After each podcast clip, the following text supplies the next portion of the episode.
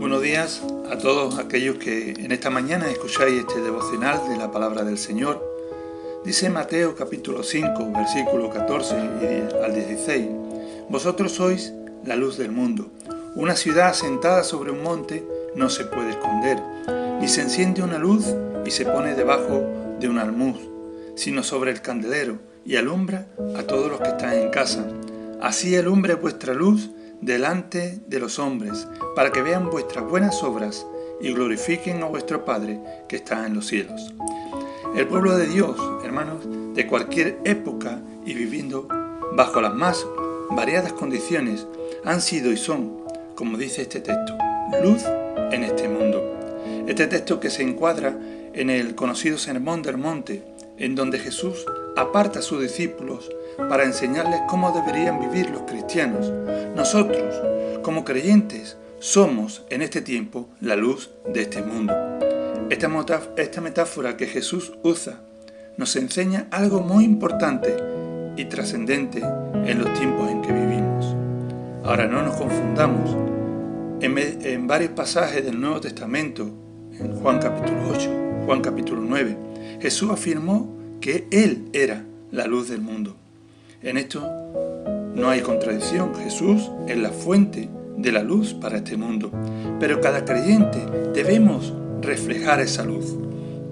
Así como la luna no tiene luz en sí misma, sino que refleja la luz del sol, la luz también es indispensable, no solo, no solo para el hombre, sino para la naturaleza. En general, sin luz no existiríamos, no existiría la vegetación. Por ejemplo, la luz alumbra, la luz guía, la luz es la fuente de la vida para el ser humano. Igual debe ser con el creyente en este mundo. Su conducta, su testimonio debe ser de tal naturaleza que ponga en evidencia la maldad de este mundo. Donde hay oscuridad no se sabe si algo está sucio o limpio, pues no se ve, no se aprecia, no se distingue. Pero cuando aparece la luz, se nota la diferencia entre lo que está limpio, entre lo que está sucio.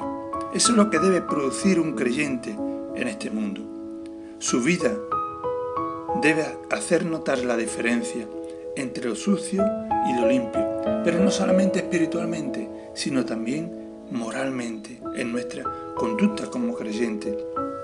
La, la, vida del creyente debería ser como esa gran señal luminosa que apunta a Jesús, como un faro guía a la embarcación en alta mar, a la seguridad de un puerto, la vida del creyente debe guiar a los que no creen a la seguridad eterna de Cristo Jesús.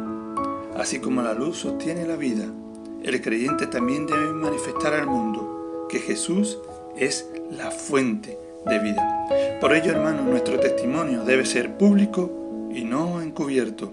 No debemos guardarnos los beneficios de nuestra vida en Cristo. Debemos compartirlos con otros a fin de, ayudarles. Debemos de estar bien ubicados. Buscar oportunidades para estar en, en el lugar donde aquellos que no creen necesitan de nuestra ayuda. Si una lámpara no ayuda a ver, de nada sirve. La luz nos da el regalo de esa guía para que otros que han perdido su rumbo encuentren el camino a casa. ¿Se puede ocultar una ciudad que está encima de una montaña? Por las noches su luz se ve a la distancia. Si vivimos por Cristo, vamos a brillar como luces, mostrando a otros cómo es Cristo. Ocultamos nuestra luz al callar cuando deberíamos hablar. Ocultamos nuestra luz cuando hacemos lo que el mundo hace. Hacemos y ocultamos nuestra luz cuando negamos la luz en sí. Ocultamos nuestra luz al dejar que el pecado empañe nuestra propia luz. Ocultamos nuestra luz al no dar a conocer nuestra luz a otros, al no fijarnos en las necesidades de los demás. Como dijo el conocido predicador, Charles Spurgeon. El objetivo de nuestro brillo no es para que el hombre vea lo bueno que somos, ni siquiera para que nos vean. sino para que vean gracia en nosotros y Dios en nosotros y clamen qué Padre ha de tener estas personas. Sé un faro de la verdad, mi hermano. No escondas tu luz del resto del mundo. Alumbremos en esta sociedad. Que tengas un bonito día.